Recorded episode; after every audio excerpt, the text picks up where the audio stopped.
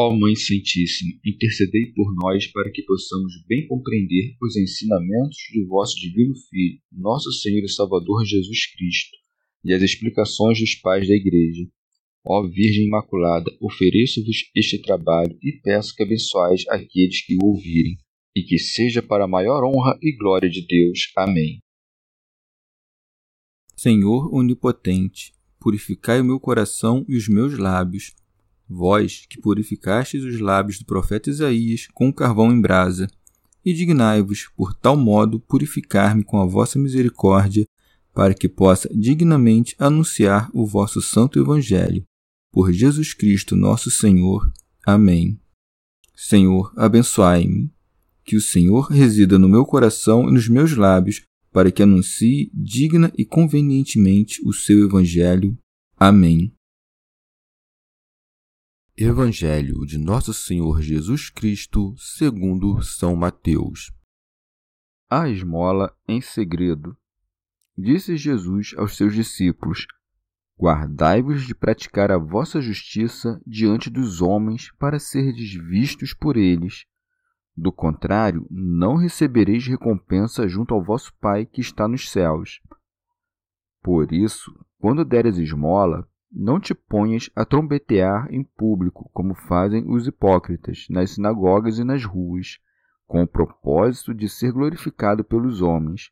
Em verdade vos digo, já receberam sua recompensa. Tu, porém, quando deres esmola, não saiba tua mão esquerda o que faz tua direita, para que tua esmola fique em segredo, e o teu pai, que vê no segredo, te recompensará orar em segredo. E quando orardes, não sejais como os hipócritas, porque eles gostam de fazer oração pondo-se em pé nas sinagogas e nas esquinas, a fim de serem vistos pelos homens. Em verdade vos digo, já receberam sua recompensa. Tu, porém, quando orares, entra no teu quarto e, fechando a tua porta, ora a teu pai que está lá, no segredo, e teu pai que vê no segredo te recompensará jejuar em segredo. Quando jejuardes, não tomeis um ar sombrio como fazem os hipócritas, pois eles desfiguram seu rosto para que seu jejum seja percebido pelos homens. Em verdade vos digo, já receberam sua recompensa. Tu, porém, quando jejuares, unge tua cabeça e lava teu rosto, para que os homens não percebam que estás jejuando, mas apenas teu pai que está lá no segredo e teu Pai, que viu no segredo, te recompensará. Comentários dos Pais da Igreja Comentário de São Tomás de Aquino em forma de glosa. Depois que Cristo completou a lei no tocante aos preceitos, começou a cumprir as promessas, a fim de que cumpramos os preceitos de Deus pelo prêmio celestial, não pelas recompensas terrenas que a lei prometia. Todas as coisas terrenas se reduzem principalmente a duas, a saber, a glória humana e as riquezas, e parece que ambas estão prometidas na lei. Quanto à glória humana, se diz no Deuteronômio: O Senhor teu Deus te exaltará sobre todas as nações da terra. Sobre a abundância dos bens temporais, diz no mesmo livro: Casas cheias de todos os bens, e por isso, o Senhor exclui estas duas classes de bens da intenção dos fiéis, a saber, as glórias e abundância de bens terrenos. Mas deve-se saber que o apetite da glória é próximo da virtude. Pseudo Crisóstomo Quando se faz alguma coisa gloriosa, ali encontra o homem com maior facilidade ocasião para gloriar-se, e por isso o Senhor exclui o pensamento da glória em primeiro lugar. Ele compreendeu que este era mais perigoso para os homens do que todos os vícios carnais. Enquanto todos os males atormentam os filhos do diabo, o desejo da vanglória mais atormenta os servos de Deus que os servos do diabo. Próspero. Quantas forças o amor da vanglória tem para infligir dano, ninguém o conhece melhor do que aquele que lhe declara guerra. Porque, ainda que seja fácil a cada um não desejar o louvor quando este se lhe nega, difícil, no entanto, é não se deleitar nele quando se lhe oferece. São João Crisóstomo. Observa, no entanto, de que modo ele inicia, como se falasse sobre uma fera dificilmente cognoscível e hábil para roubar aquele que não vigia muito. Com efeito, ela entra às ocultas e insensivelmente subtrai tudo aquilo que está no interior. Pseudo Crisóstomo. E por isso nos ordena que evitemos isso com muita cautela, dizendo: Guardai-vos de praticar a vossa justiça diante dos homens. Devemos fixar-nos em nosso coração. A serpente que devemos observar é invisível, entra em segredo e seduz. Mas se essa invasão do inimigo ocorrer num coração puro, imediatamente percebe o justo que sofre as influências de um espírito estranho. Mas, se o coração está cheio de iniquidades, não compreende facilmente as sugestões do demônio, e por isso diz Cristo: Não encolerizes-te, não desejes ardentemente. Porque o que está submetido a esses males não pode estar atento ao próprio coração, mas como podemos fazer para não darmos esmolas diante dos homens? Ou, se o fazemos, de que modo não o sentiremos? Com efeito, se temos alguém presente e um pobre vem em nossa direção, de que maneira poderíamos dar-lhe esmolas secretamente? Chamá-lo à parte em segredo revelaria que o estamos fazendo.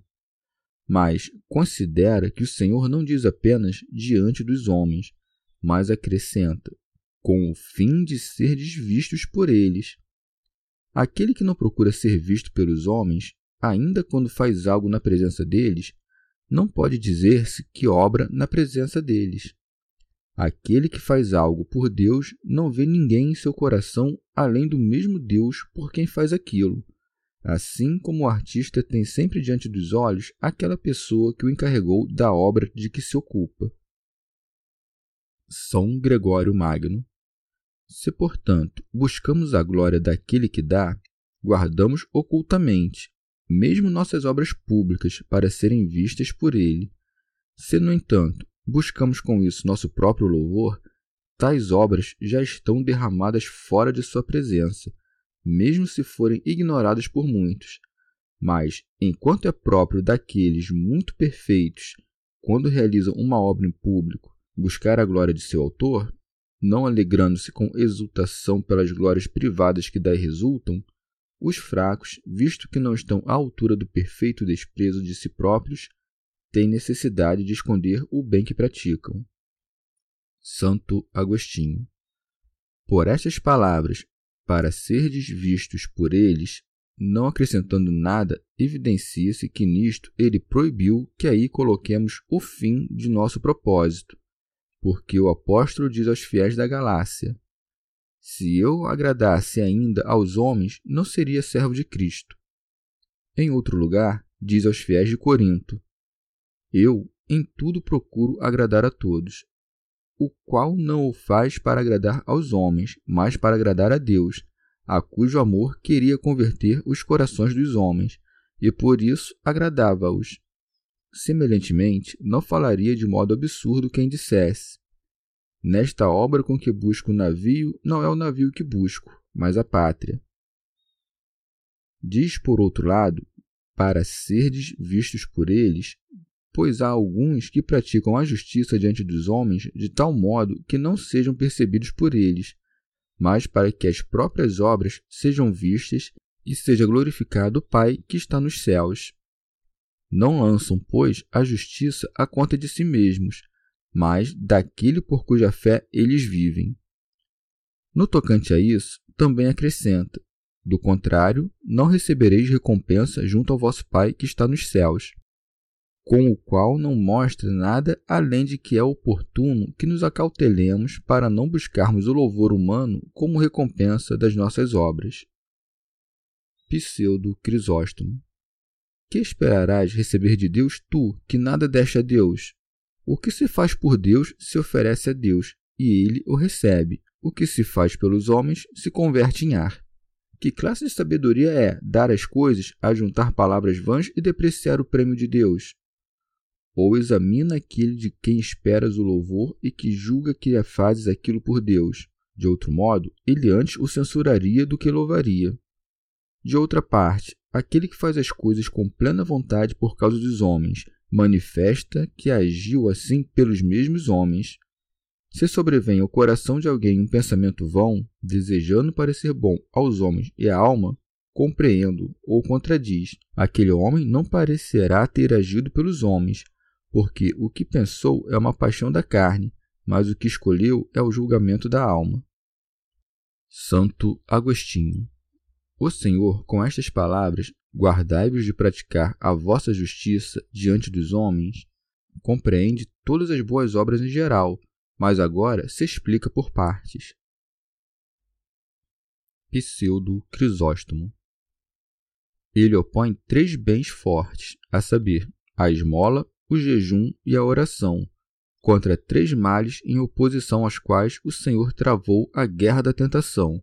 Com efeito, ele lutou por nós contra a gula no deserto, contra a avareza no monte e contra a vanglória sobre o templo. Temos, portanto, a esmola, que distribui em oposição à avareza, que amontoa. O jejum opõe-se à gula, pois é seu contrário. A oração, por sua vez, opõe-se à vanglória, pois, enquanto todo mal nasce do mal, somente a vanglória procede do bem. Por isso, ela não é destruída pelo bem, mas alimentada por ele. Assim, não pode haver nenhum remédio contra a vanglória senão a oração. Santo Ambrósio A misericórdia e a piedade são o compêndio de toda a disciplina cristã, e por isso inicia pela esmola, dizendo: Por isso, quando deres esmola, não te ponhas a trombetear em público. Pseudo Crisóstomo. Entende-se por trombeta toda ação ou palavra com que se demonstra vaidade por alguma boa obra. Por exemplo, quando alguém dá esmola quando vê outra pessoa diante de si, ou quando faz a pedido de outrem, ou quando dá esmola a alguém de mais alta condição e que possa devolvê-la. De outro modo, não a daria mas, ainda quando tenha feito em local secreto, mas com o propósito de parecer louvável, também toca trombeta. Santo Agostinho. Estas palavras, não te ponhas a trombetear em público, se referem a estas outras. Guardai-vos de praticar a vossa justiça diante dos homens. São Jerônimo. Aquele que toca a trombeta, quando dá alguma esmola, é um hipócrita, por isso acrescenta, como fazem os hipócritas. Comentário de São Tomás de Aquino em forma de glosa. Talvez procurassem reunir o povo quando faziam algo bom, para que todos fossem a este espetáculo. Santo Isidoro. O nome de hipócrita procede daquela classe de homens que entram nos espetáculos com a face coberta, pintando-a de diversas cores, com o fim de assemelharem-se à cor da pessoa que fingem ser, tomando diante do povo para enganá-lo, e dos jogos públicos, ora a máscara de homem, ora a de mulher. Santo Agostinho Assim como os hipócritas, isto é, os simuladores, na condição de imitadores de outras pessoas, desempenham o papel daqueles que não são, pois aquele que desempenha o papel de Agamenon não o é realmente, mas o simula, Assim também nas igrejas e na vida humana, quem quer que queira aparentar ser o que não é, é hipócrita. Com efeito, aquele que põe todo o fruto no louvor dos homens simula ser justo, e não o é. Comentário de São Tomás de Aquino em forma de glosa. E, portanto, se refere aos locais públicos quando diz nas sinagogas e nas ruas, e ao fim que se propõe quando acrescenta, com o propósito de ser glorificados pelos homens. São Gregório Magno. Deve saber-se que há alguns que vestem o hábito da santificação e, no entanto, não têm forças para realizar o mérito da perfeição. A estes não se pode considerar como incluídos entre os hipócritas, porque uma coisa é pecar por fraqueza, outra é pecar por astuta simulação. Santo Agostinho os que pecaram por simulação não receberão o prêmio de Deus, que vê seus corações, mas o castigo da falsidade. por isso acrescenta: Em verdade vos digo, já receberam sua recompensa. São Jerônimo. Não a recompensa de Deus, mas sua recompensa, pois foram louvados pelos homens, por cuja causa exerceram as virtudes. Santo Agostinho. Isto se refere àquilo que disse antes. Do contrário, não recebereis recompensa junto ao vosso Pai que está nos céus. Portanto, não deis esmolas como outros o fazem, mas como deve fazer-se, segundo nos manda oportunamente quando diz: Tu, porém, quando deres esmola, não saiba a tua mão esquerda o que faz tua direita. São João Crisóstomo. Isto se diz por superabundância, como se dissesse: Se é possível ignorar a ti mesmo e fosse possível esconder as próprias mãos, isto deve ser buscado com máximo zelo. Pseudo Crisóstomo. Os apóstolos interpretam essa passagem no livro dos cânones do seguinte modo: A mão direita é o povo cristão, que está à direita de Cristo e a esquerda é todo o povo que está na parte oposta. Isto quer dizer que o cristão, que é à direita, não deve dar esmolas de modo que o infiel, que é à esquerda, o veja. Santo Agostinho. Mas, segundo essa interpretação, parecerá que não deve haver nenhuma culpa em querer agradar os fiéis, e, no entanto, se nos proíbe de fixar o fim de nossas boas obras no louvor dos homens, seja quais forem, se é para que vossas obras, agradando os homens, os estimulem a imitá-las, deveis praticá-las não só em presença dos crentes, mas também dos que não creem.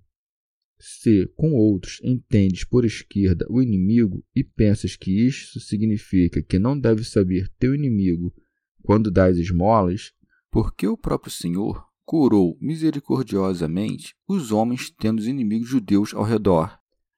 Ademais, como pode isso concordar com o preceito que nos manda dar esmolas ainda ao nosso inimigo?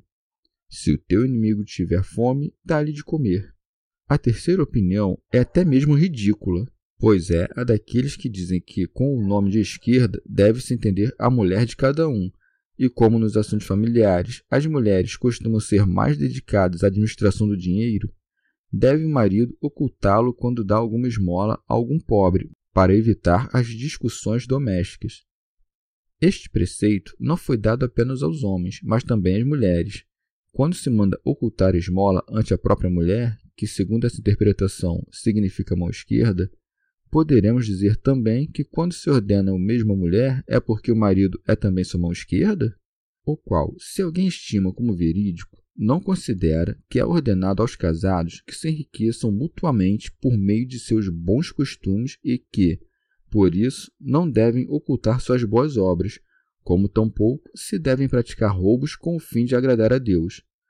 Quanto a isso, se em alguma ocasião se deve ocultar alguma coisa enquanto outro, em função de sua fraqueza, não possa ver aquela boa obra com boa mente, não podemos dizer que isso se faz de maneira ilícita.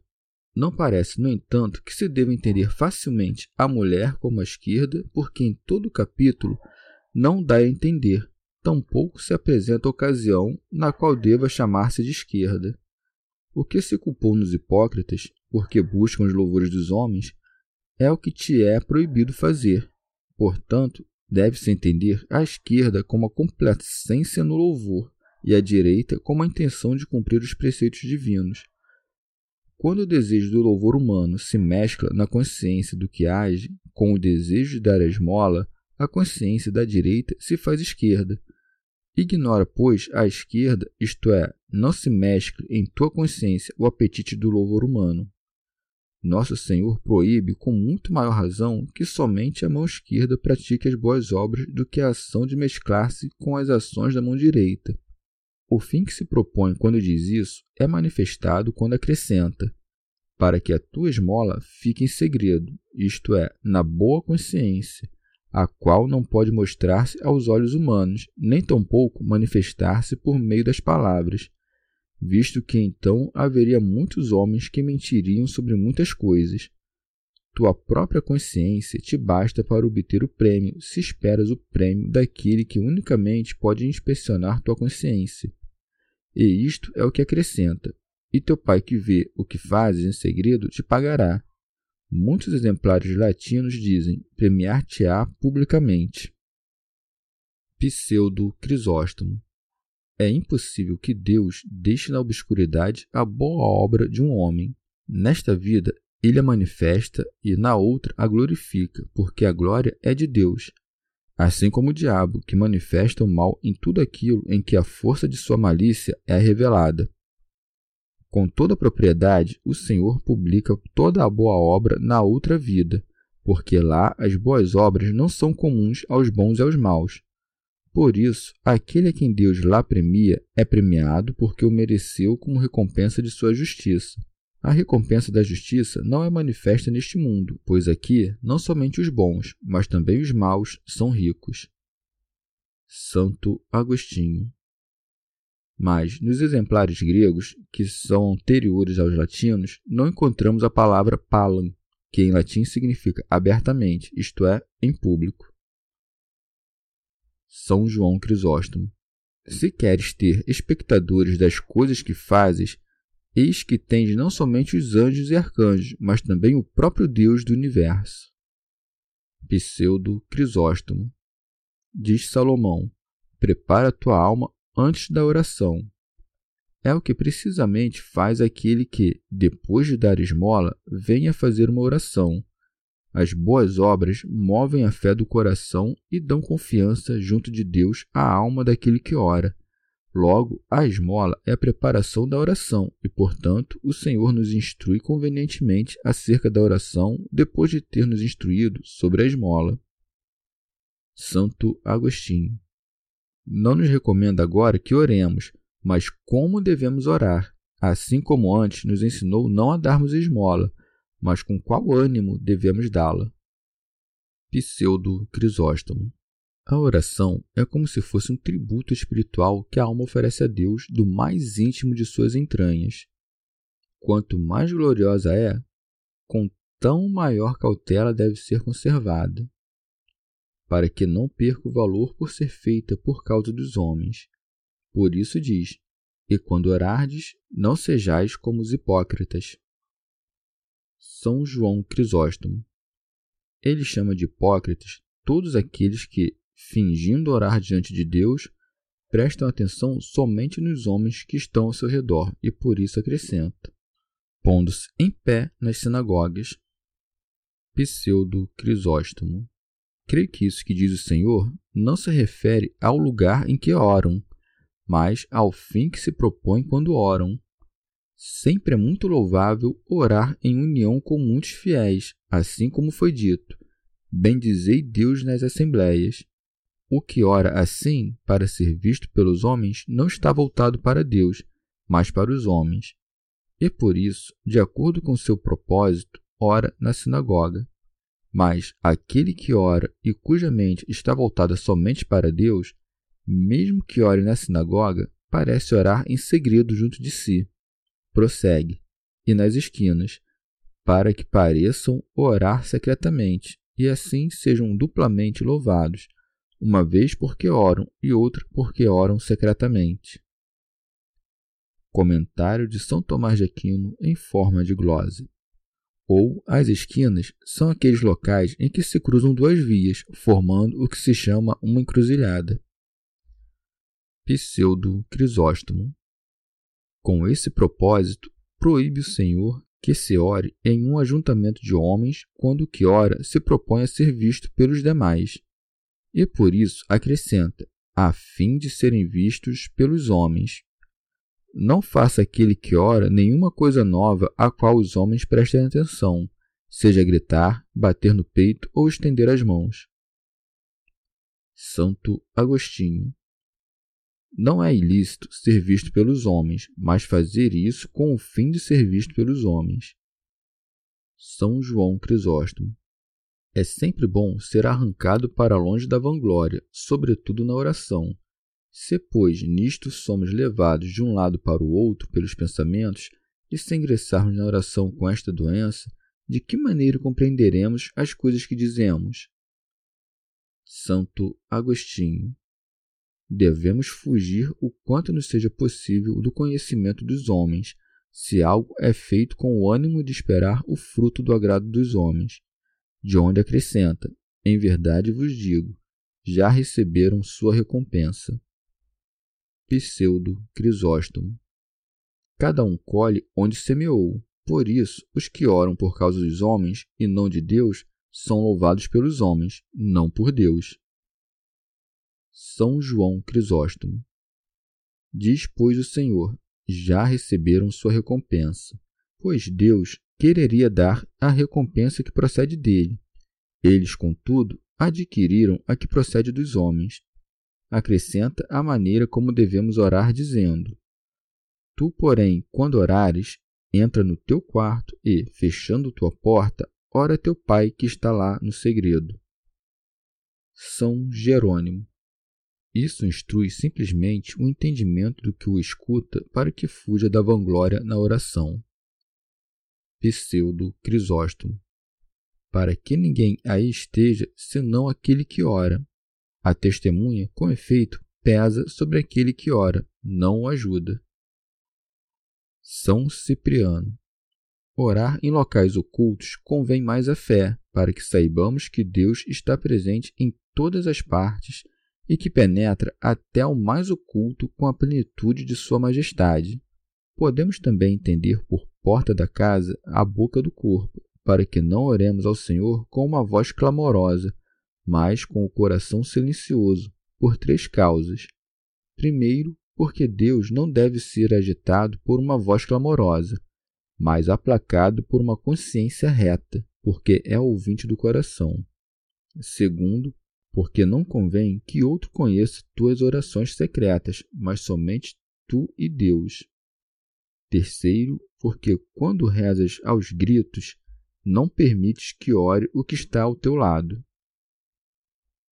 Cassiano.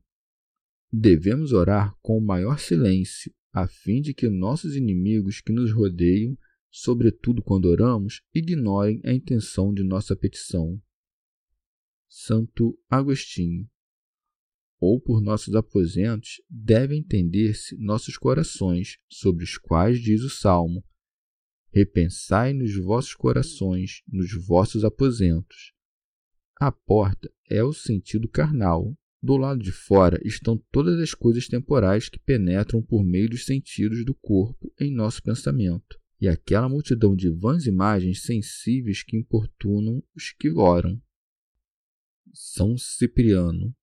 Que indolência é essa de divagar e deixar-te levar por pensamentos ineptos e profanos quando falas a Deus como se existisse algum pensamento que merecesse mais tua atenção que aquilo que falas com Deus? De que modo pedes para ser ouvido por Deus quando não ouves a ti mesmo? Isto é não te acautelar contra o inimigo, isto é ofender a Deus pela negligência na oração. Santo Agostinho. Deve fechar-se a porta, isto é, deve-se resistir à tentação carnal para que a oração espiritual, que se faz no íntimo do coração, de onde se roga ao Pai em segredo, se dirija ao Pai, e por isso se segue. E teu Pai, que vê no segredo, te recompensará. Remígio de Auxerre. Este é o sentido seja suficiente para ti que somente conheça a tua oração aquele que conhece as sedes ocultas das almas de todos, porque aquele que é observador será o que escuta.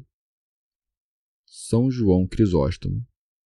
Não disse, no entanto, dar-te-á gratuitamente, mas te dará a recompensa. Com efeito, ele constitui a si mesmo como teu devedor. Pseudo Crisóstomo como a oração é forte quando se faz com o espírito humilde e com o coração contrito, e como não pode dizer-se que o que desfruta as delícias desta vida tem um coração humilde e contrito, pois é bem sabido que a oração sem o jejum é fraca e enferma, todos aqueles que quiseram rogar por alguma necessidade sempre acrescentaram o jejum à oração, porque o jejum é o apoio da oração, Por isso, Nosso Senhor, depois da doutrina sobre a oração, acrescenta a doutrina sobre o jejum, dizendo: Quando jejuardes, não tomeis um ar sombrio como fazem os hipócritas. Pois o Senhor sabia que a vanglória ataca tudo que é bom e, por isso, manda cortar o espinho da vanglória que nasce em boa terra, para que não sufoque o fruto do jejum. Não pode acontecer que não sofra o que jejua mas é melhor que o jejum te manifeste do que tu o jejum. Não pode acontecer que o que jejua esteja contente, e, portanto, não disse: Não queirais estar tristes, mas não vos mostreis tristes. Os que aparecem pálidos em virtude de alguma impostura não estão tristes, mas fazem-se tristes. Pelo contrário, o que naturalmente está triste em virtude de um jejum prolongado não aparece triste, mas em realidade está, e por isso acrescenta: pois eles desfiguram seu rosto para que seu jejum seja percebido pelos homens. São Jerônimo.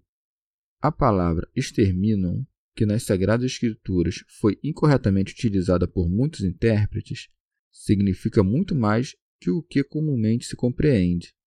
São exterminados aqueles a quem se desterra, pois são enviados para fora de seus termos. Neste discurso, devemos tomar sempre a palavra arruinar, que em grego se diz afanizuse.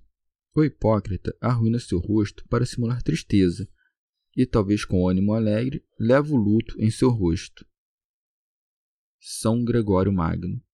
Porque seus rostos empalidecem, seus corpos como que caem de debilidade, seus peitos se levantam com os suspiros que os agitam, e em nada pensam com tanto afinco quanto no juízo humano.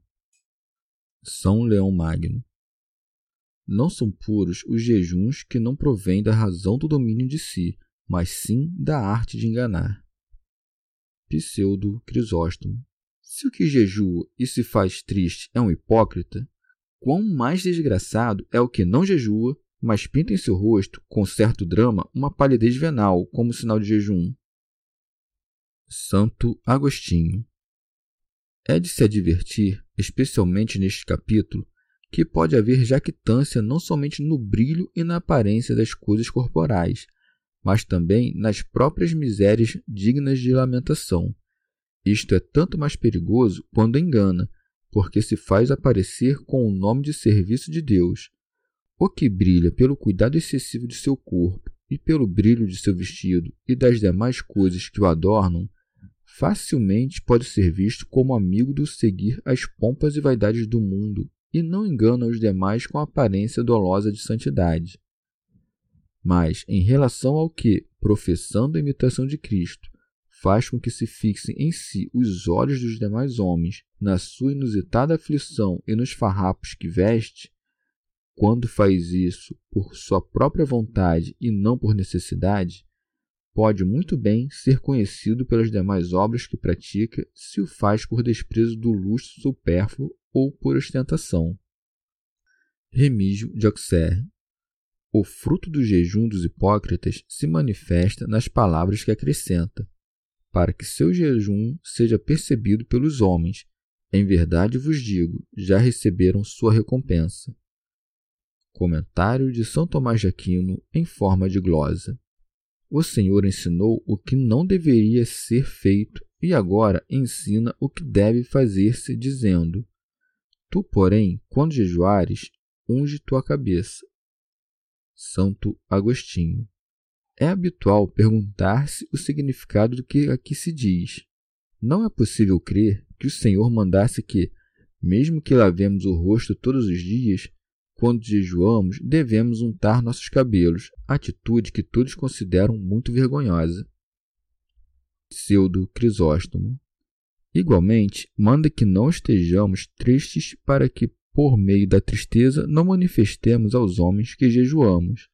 Se, no entanto, a unção da cabeça e o lavar do rosto forem sempre observados pelos que jejuam, serão sinal de jejum.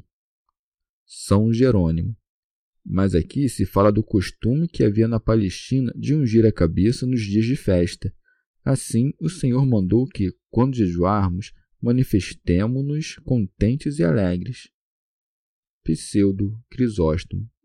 A interpretação simples disto é que se deve entender como um acréscimo, assim como as coisas restantes a que antecedem, como se dissesse: Deves estar tão longe da ostentação do teu jejum que, se for possível, o qual não ensina, faça ainda o que, pelo contrário, parece ser indício de luxúria ou de comida, e por isso segue, para que os homens não percebam que estás jejuando.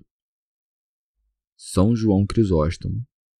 Falando das esmolas, não disse simplesmente isso, mas disse que a esmola não deve ser dada em presença dos homens, acrescentando, para serem vistos por eles. Mas no jejum e na oração não acrescentou isto, porque é impossível ocultar totalmente a esmola, mas com a oração e o jejum é possível fazê-lo. Não é pequeno o fruto do menosprezo da glória humana. É então que se está livre da grave servidão humana. E agindo não por eles, mas pela virtude, ama-se realmente esta última e age-se por ela. Assim como julgamos uma ofensa quando somos amados não por causa de nós mesmos, mas de outros, também não é oportuno seguir a virtude por causa dos outros, nem obedecer a Deus por causa dos homens, mas por Ele mesmo. E por isso segue, mas apenas teu Pai, que está lá no segredo. Comentário de São Tomás de Aquino em forma de glosa. Isto é, a teu Pai Celestial, que é invisível ou que reside no coração por meio da fé.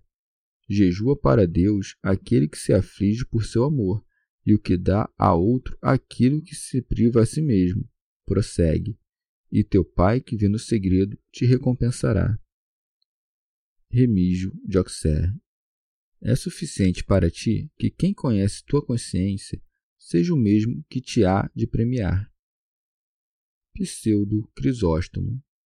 Espiritualmente, entende-se a consciência como a face da alma, Assim como em presença dos homens é agradável uma face limpa, também ante os olhos de Deus é bela uma consciência pura. Os hipócritas que jejuam por causa dos homens destroem estas duas caras, querendo enganar a um só tempo a Deus e aos homens, pois a consciência do que peca está sempre ferida. Se, portanto, tiveres tirado toda a maldade de tua alma, lavaste tua consciência e jejuas de modo correto. São Leão Magno. É preciso cumprir o jejum não somente pela moderação na alimentação, mas principalmente pela privação dos vícios. Uma vez que adotamos essa abstinência para arrancar fora o combustível dos desejos carnais, nenhum gênero de boa consciência deve ser mais buscado que o abandono da vontade injusta, e abstinência de ações vergonhosas. Esta devoção não isenta os que estão enfermos, pois também em um corpo doente se pode encontrar a integridade da alma. Pseudo Crisóstomo Em sentido espiritual, Cristo é tua cabeça. Dá de beber ao sedento e dá de comer ao faminto, e assim tereis untado tua cabeça com o óleo da misericórdia, isto é, o Cristo, que clama no Evangelho. Todas as vezes que vós fizestes isto a um destes meus irmãos mais pequeninos, a mim o fizestes. São Gregório Magno. Deus aprova aquele jejum que, diante de seus olhos, purifica as mãos com esmolas. Tudo isso do qual te privas a ti mesmo, entrega-o aos outros para que, ali onde se aflige tua carne, se restaure a carne de teu próximo, o pobre. Santo Agostinho. Ou consideramos com justeza a cabeça como a razão porque se encontra na parte superior da alma e governa os demais membros do corpo. Logo, ungir a cabeça diz respeito ao alegrar-se. Portanto, que se alegre interiormente por seu jejum aquele que, jejuando, se afasta da vontade deste mundo para se submeter a Cristo. Comentário de São Tomás de Aquino em forma de glosa. Eis que nem tudo no Novo Testamento deve ser tomado ao pé da letra. Com efeito, é ridículo, enquanto se jejua, banhar-se com óleo. Mas, quando nos mortificamos, nosso espírito deve estar recoberto pelo espírito de amor daquele em cuja paixão devemos tomar parte. Pseudo Crisóstomo Propriamente falando, deve-se lavar o rosto. A cabeça, por sua vez, não deve ser lavada, mas ungida. Com efeito, enquanto estamos no corpo, nossa consciência está imunda no pecado, mas nossa cabeça, o Cristo, não cometeu pecado algum. Chegamos ao fim de mais um dia de comentários da Catena Áurea. Muito obrigado por ficarem até aqui. Que Nossa Senhora derrame suas graças sobre nós e até amanhã.